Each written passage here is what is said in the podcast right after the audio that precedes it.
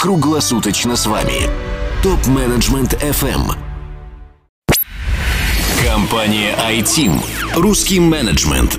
Александр Кочнев. Здравствуйте, уважаемые коллеги.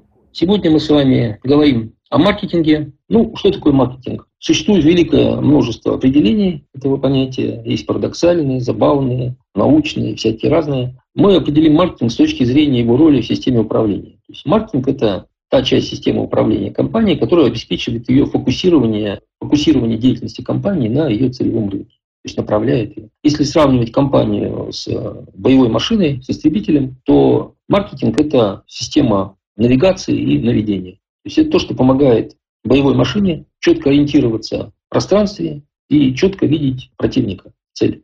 Вот функция маркетинга. Если лишить этих функций истребитель, то он превращается просто в железяку с мотором, которая не знает, куда летит и зачем, и становится легкой добычей для любого противника. Просто мишень. Поэтому наша задача превратить компанию в такую боевую машину. Значит, начнем с э, стратегического маркетинга. Что это такое? Какие задачи решает стратегический маркетинг как часть маркетинговой системы? Во-первых, это сегментация рынка. У каждой компании есть э, какое-то множество клиентов, клиентская база, но клиенты все разные. То есть каждый не похож на другого. Но тем не менее существуют какие-то группы клиентов всегда э, по признакам, которые их можно объединить, то есть сегменты. И вот задача маркетинга понять, на какие группы нужно разбить целевой рынок, чтобы с ними было удобно работать. Ну, прежде всего, продавать и продвигать свою продукцию. Они классифицируются по типам потребительского поведения, по своим потребностям и по различным характеристикам, которые можно им приписать. Здесь что важно понимать? А вот человек, который продает, продавец, менеджер по продажам, он работает с конкретным клиентом индивидуально. И его важно понимать психологию клиента, его потребности данного конкретного клиента, основы, почему он принят как и почему он принимает те или иные решения. Да? То есть он работает с индивидуальным клиентом. А маркетолог работает с э, обобщенным клиентом, с целевым сегментом. И вот первое, что нужно сделать для того, чтобы вообще маркетинг мог состояться и имел какой-то смысл, это вот выделить эти целевые сегменты.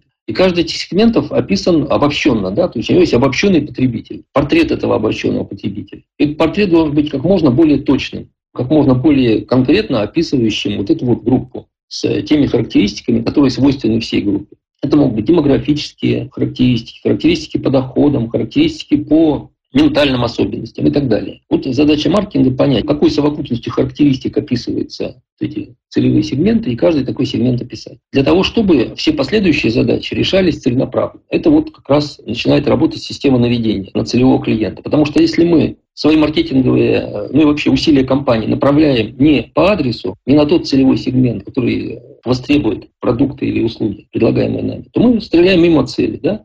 Наша компания работает э, нецелевым образом, зря тратит ресурсы. И это вот э, очень популярная тема. Компания, в которой нет маркетинга, резко снижает свою эффективность. Именно потому, что она действует нецелевым образом. Поэтому наша задача правильно сегментировать рынок и для каждого целевого сегмента определить, описать целевых клиентов. Что значит описать? Надо определить, какие ценности мы создаем именно для этой целевой группы. Потому что для другой целевой группы эти, состав ценностей чем-то отличается, должен отличаться, если это действительно другая целевая группа. Часто, чаще всего э, для разных сегментов отличаются конкуренты. То есть другая группа конкурентов, и нужно понимать для каждого сегмента, кто у нас ключевые конкуренты и чем мы должны отличаться от этих конкурентов на данном сегменте. Нужно сформировать э, позиционирующее послание этим целевым клиентам. То есть какую мысль мы хотим заложить в их головы относительно наших услуг, наших продуктов, их ценностей и наших преимуществ перед конкурентами. Ну, то есть, понимая все это, мы должны сформировать такое послание, которое для клиента будет э, чем-то важным, магнитом, который его притягивает.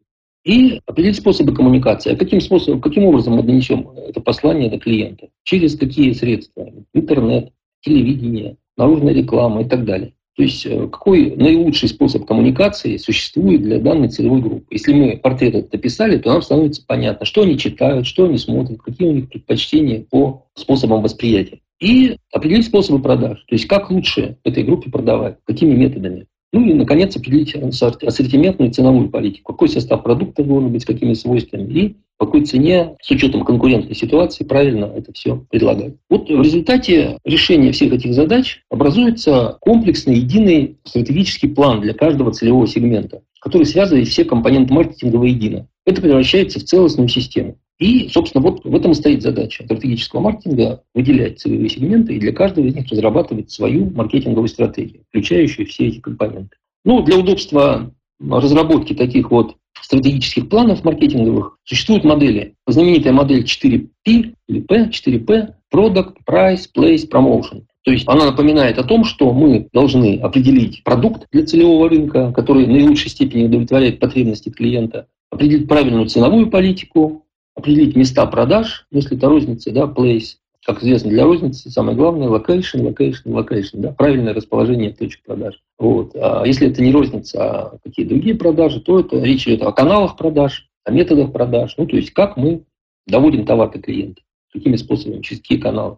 И промоушен – это каналы коммуникации, через которые мы достигаем ушей, глаз, сознания клиента, через которые он, собственно, доносим до него наше послание наше предложение. Вот из этого состоит модель 4P. Она удобна тем, что ну, рассматривая какой-то целевой сегмент и обдумывая, как мы должны с ним работать, мы вот эти 4P не забываем, вспоминаем. Да, нужно продукт, price, да, price, place, promotion определить четко. Ну, со временем эта модель расширилась, сюда добавились еще такие вещи, как people. Ну, people – это а, все люди, которые участвуют в реализации маркетинговой программы. Это поставщики, это наши же сотрудники, а, которые, естественно, э, оказывают существенное влияние на то, как реализуется маркетинг в нашей компании. Продажи, продвижение и так далее, услуги. И, э, соответственно, эти люди должны иметь необходимую квалификацию, должны быть мотивированы, должны быть вовлечены в реализацию маркетинговой программы. Ну, то есть это, и это тоже становится задачей маркетолога. То есть пришло понимание, что мало вот этих четырех компонентов, а нужно еще подумать и о внутренних составляющих. А это люди, это процессы, которые должны быть отлажены, настроены и работать так, чтобы они действительно были направлены на обслуживание клиента, а на что-то другое. Ну и еще physical evidence а, – это физическая среда, среда окружения, которая также влияет на восприятие клиентам нашей компании. Ну, это особенно характерно для сервисных компаний. Это место, где оказываются услуги. Например, если речь идет о автосервисе, то это как организовано место, где принимают клиентов, где они ожидают услуги, ну и любой другой, любого другого сервиса. Ну, то есть это существенно влияет на отношение клиента к компании и его лояльность. Ну и партнершип – это а, партнерство с клиентом.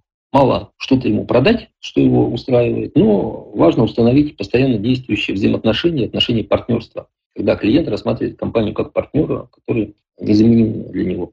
Ну и э, существует модификация этой модели для э, рынка B2C, которая выглядит так вот. Customer, то есть потребитель с его потребностями, нуждами, которые мы должны хорошо понимать. Кост, а, какие затраты он готов нести на наши услуги. Convenience – это удобство, комфорт, который он получает от компании. И communication – это средство коммуникации, донесения наших предложений, ну, аналог промоушен. Ну вот, собственно, эти модели полезны, полезно помнить и ориентироваться на них при разработке своей маркетинговой стратегии. Компания iTeam. Русский менеджмент. Александр Кочнев. Задавайте вопросы ведущим и получайте еще больше пользы на tmfm.site. Для всех русскоязычных топ-менеджеров мира создан телеграм-чат для общения и обмена управленческими практиками. Чат обеспечивает участникам строгую анонимность своих мобильных номеров. Присоединяйтесь к ТМФМ чат в Телеграм. Ссылка на чат находится на сайте tmfm.site. Ваши коллеги ждут вас в чате прямо сейчас.